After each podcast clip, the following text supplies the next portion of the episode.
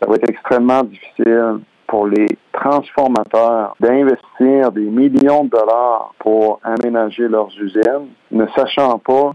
ce qui va arriver dans les prochaines années au niveau des quotas, parce qu'ils vont aller en baisse. Et quand ils vont revenir à 25 000 tonnes, et que c'est encore les grandes corporations qui en ont près de 60 ben, nos usines vont avoir beaucoup de difficultés à s'approvisionner.